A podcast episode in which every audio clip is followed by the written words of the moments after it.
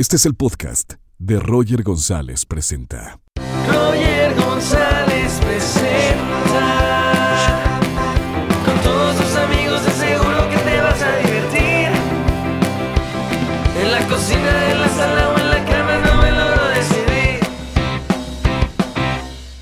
amigos, ¿cómo están? Bienvenidos a un nuevo episodio de Roger González Presenta, edición desde casa y, y- y con la suerte de poder compartir estas historias con gente que está en otros países que a lo mejor en una situación normal no podríamos porque están evidentemente tan lejos, pero la invitada que tengo el día de hoy es casi vecina porque está aquí en, en México y es una gran actriz, escuchan su sonrisa y ella es bellísima, Saraí Mesa. Hola Saraí, Hola Roger, muchas gracias por la invitación.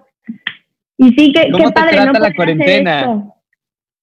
Este, pues bien, fíjate que a veces este, yo sufro un poquito de ansiedad, entonces me cuesta un poco estar como encerrada tanto tiempo, pero todo sea para cuidarse a uno mismo y cuidar a los demás, que es lo importante.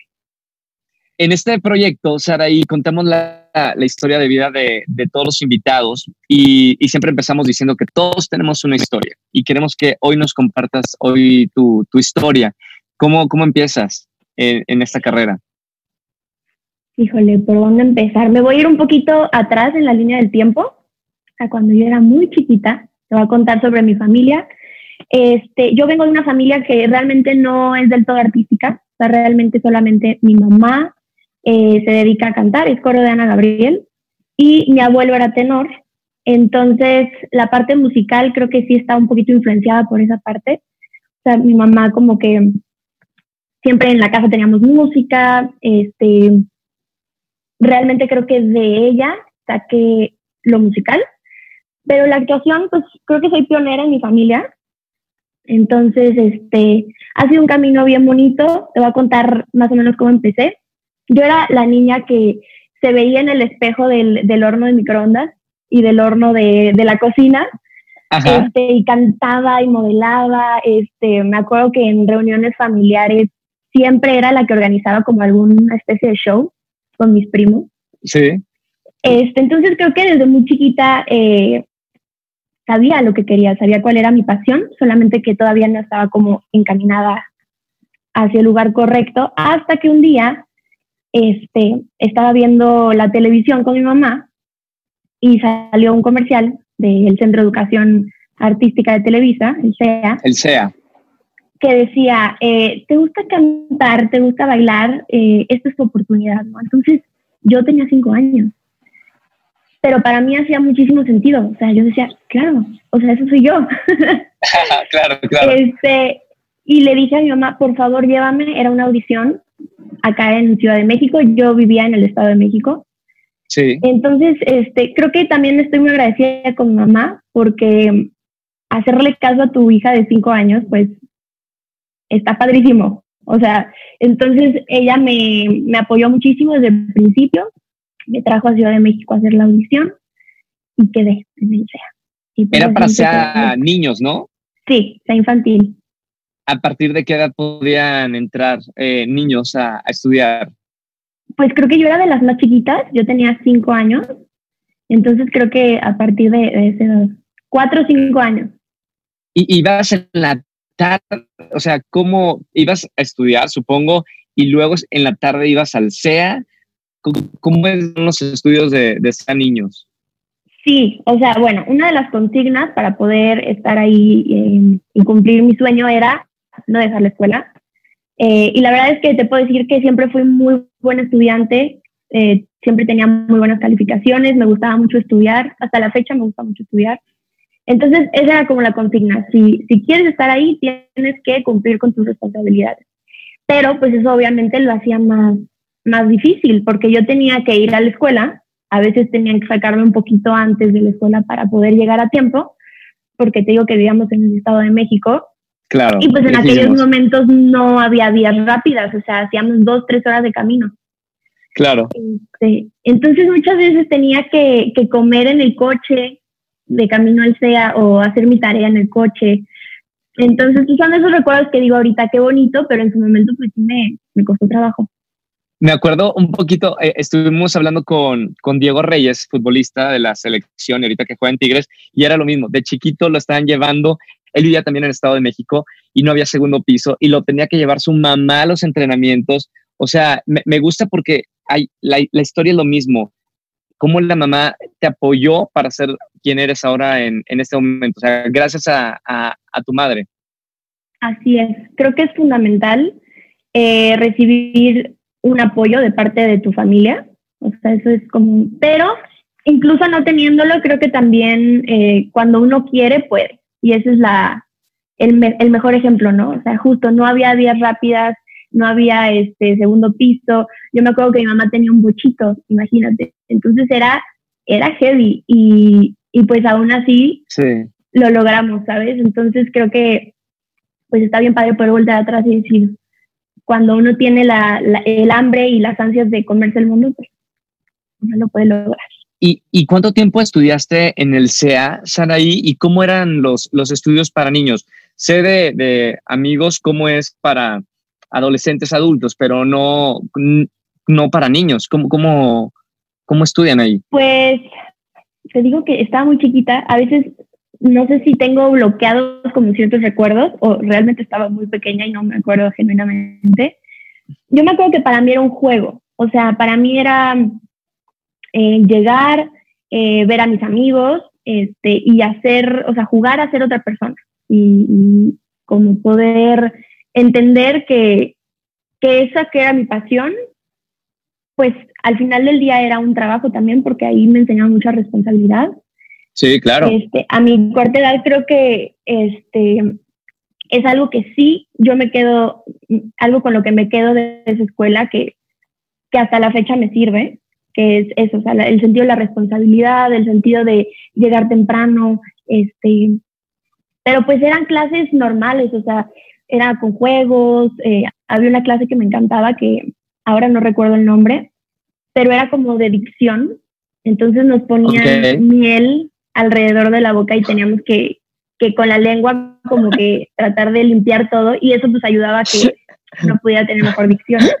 Eh, Wow, ok. Miren, y a ver, ¿cuál, después de, estudiar en el, en el CEA, eh, ¿te acuerdas cuál fue tu primer proyecto profesional? Sí, em, fue una telenovela, de hecho todavía no me graduaba del CEA, este, y fue una novela que se llamó Heridas de Amor con Guy Aker y Susana González.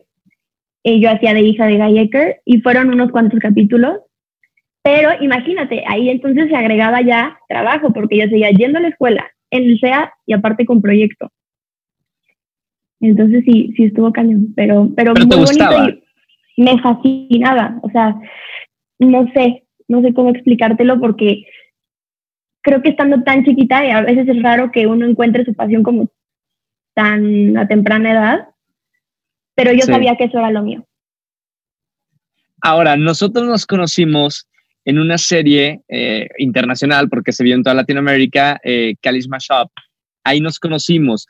Eh, este es un gran salto importante en, tu carrera porque no, no es un proyecto nacional, sino para toda la región.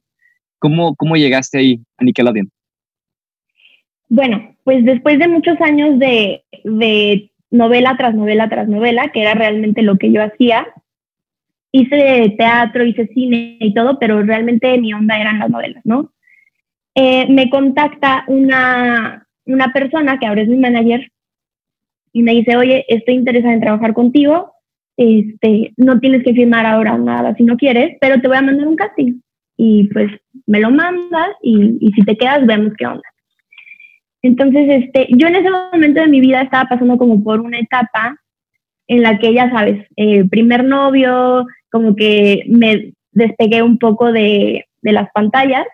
Estaba como mucho... ¿Por el novio?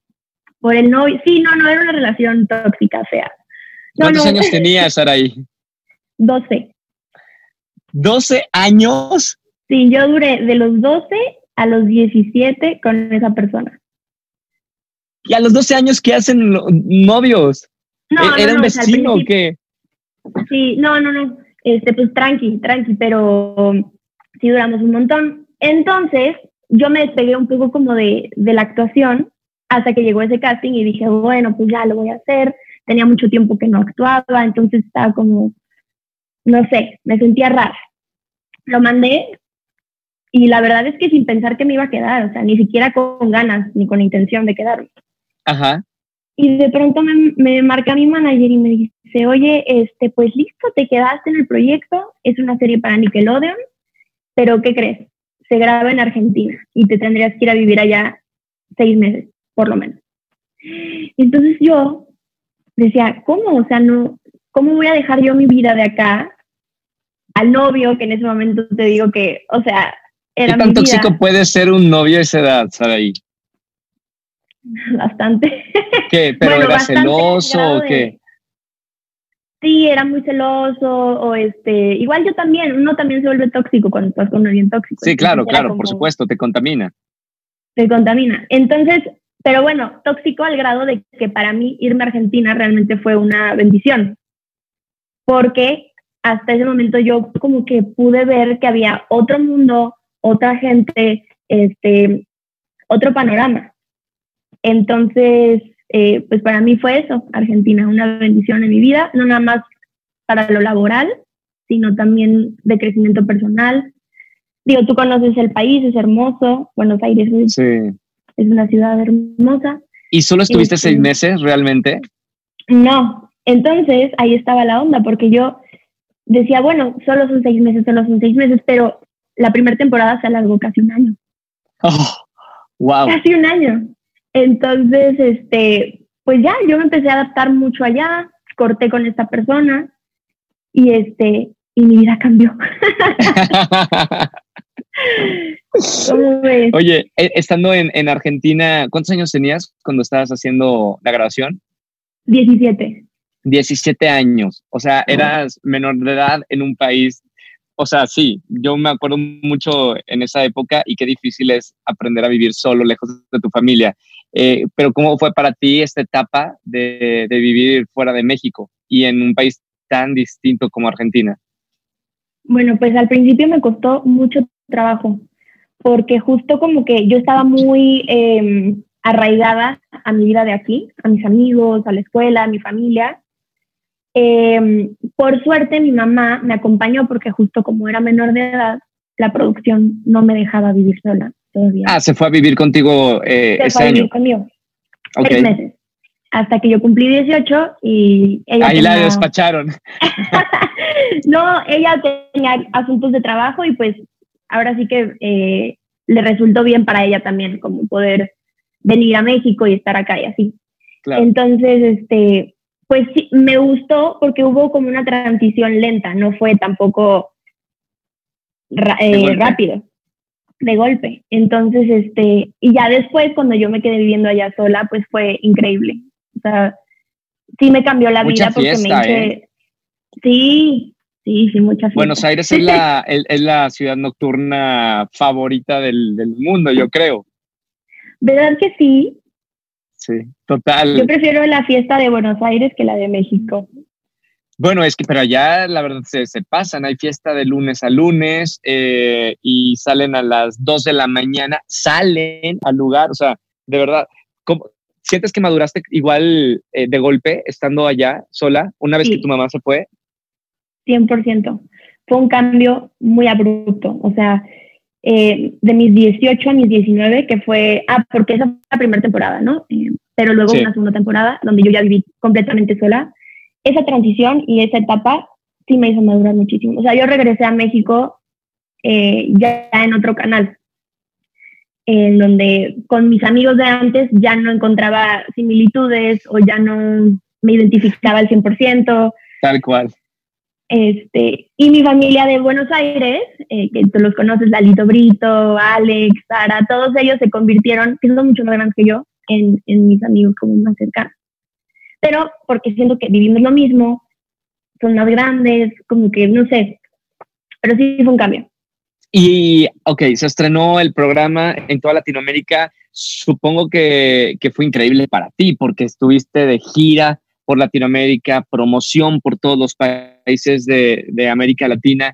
¿Qué tal fue el proyecto para ti de Kalish Mashup? Sí, no, bueno, yo estaba muy feliz porque estaba trabajando con con una persona, el, el productor Adam Anders es el productor de toda la, toda la música de Glee. Claro. Entonces para mí era como un sueño, ¿sabes? Decir, wow, o sea, el productor de la serie en donde estoy hizo todo lo que en algún momento yo decía, wow, soy fan. Este, entonces, pues para empezar por ahí. Y, luego te digo que, que conocí gente como muy linda, eh, y sí fue un proyecto que me abrió como muchas puertas en otros sentidos al mundo de las redes, este, sí cambió mucho mi carrera a partir de ahí, pero no he hecho nada después de ese proyecto. ¿Por algo en particular o, por qué? Eh, pues me quise tomar un descanso porque sí fueron dos años muy intensos y justo este año que quise retomar, pues nos dio una pandemia, entonces está todo como un poco parado, pero, pero sí, eran unas vacaciones justas y necesarias. ¿Qué te gustaría hacer? Porque has hecho televisión, has hecho cine, has hecho música. ¿Con qué te gustaría regresar, ahí? Me encantaría hacer alguna serie para Netflix. Creo que eso está como dentro de mis planes a corto, mediano plazo. ¿Tipo qué? ¿Qué, has visto en Netflix que, que, has dicho, uy, me encantaría estar en ese papel? Bueno, La Casa de Papel.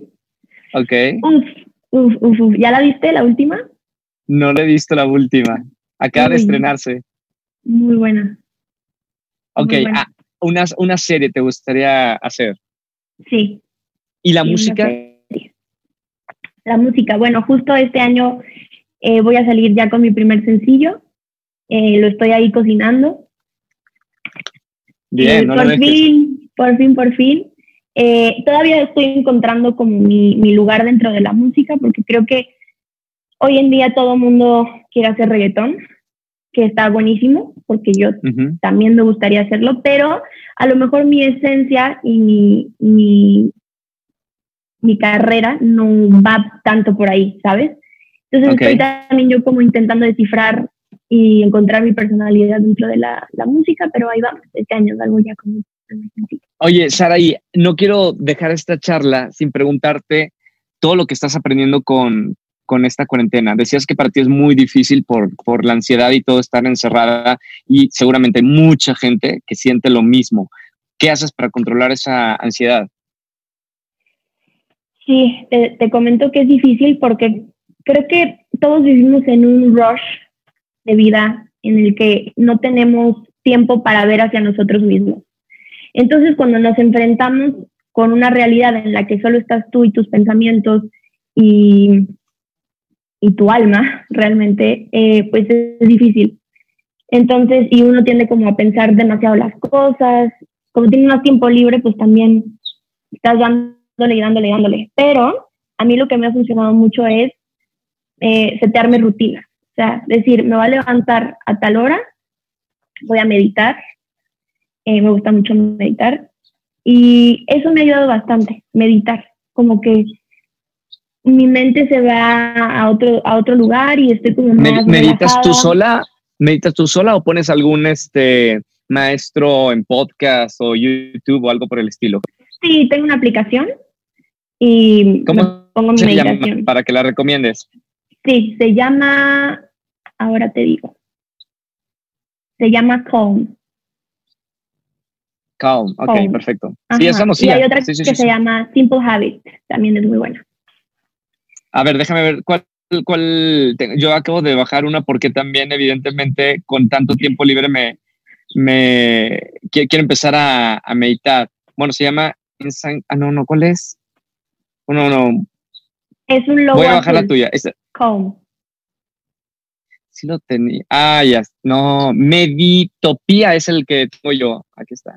Meditopía. Ok, no la conozco. Meditopía. Bueno, ahí están dos para recomendar a la gente.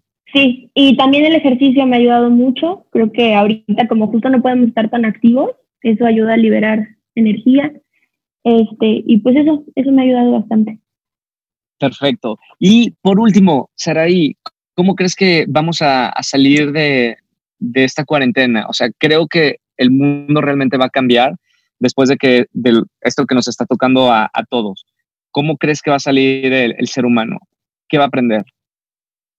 híjole, Yo creo que vamos a salir más empáticos porque literalmente si, si te das cuenta como todavía no hay una cura científica, la única cura que tenemos como sociedad es cuidarnos los unos a los otros. Entonces creo que, que, vamos a salir mucho más empáticos y más viendo por el de al lado, menos egoístas, este, o bueno, eso quiero creer. Sí, claro. Eh, y pues sí, como, como más conscientes también de, de las situaciones y de, de, que no nada más existimos nosotros, sino que, que al cuidarnos nosotros mismos cuidamos a los demás.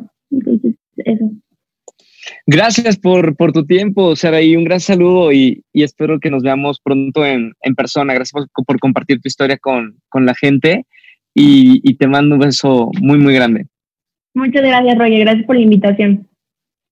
Gracias a todos por estar en este podcast y a través de nuestro canal de YouTube en esta nueva edición de, de Casa y nos vemos hasta el próximo episodio. Adiós.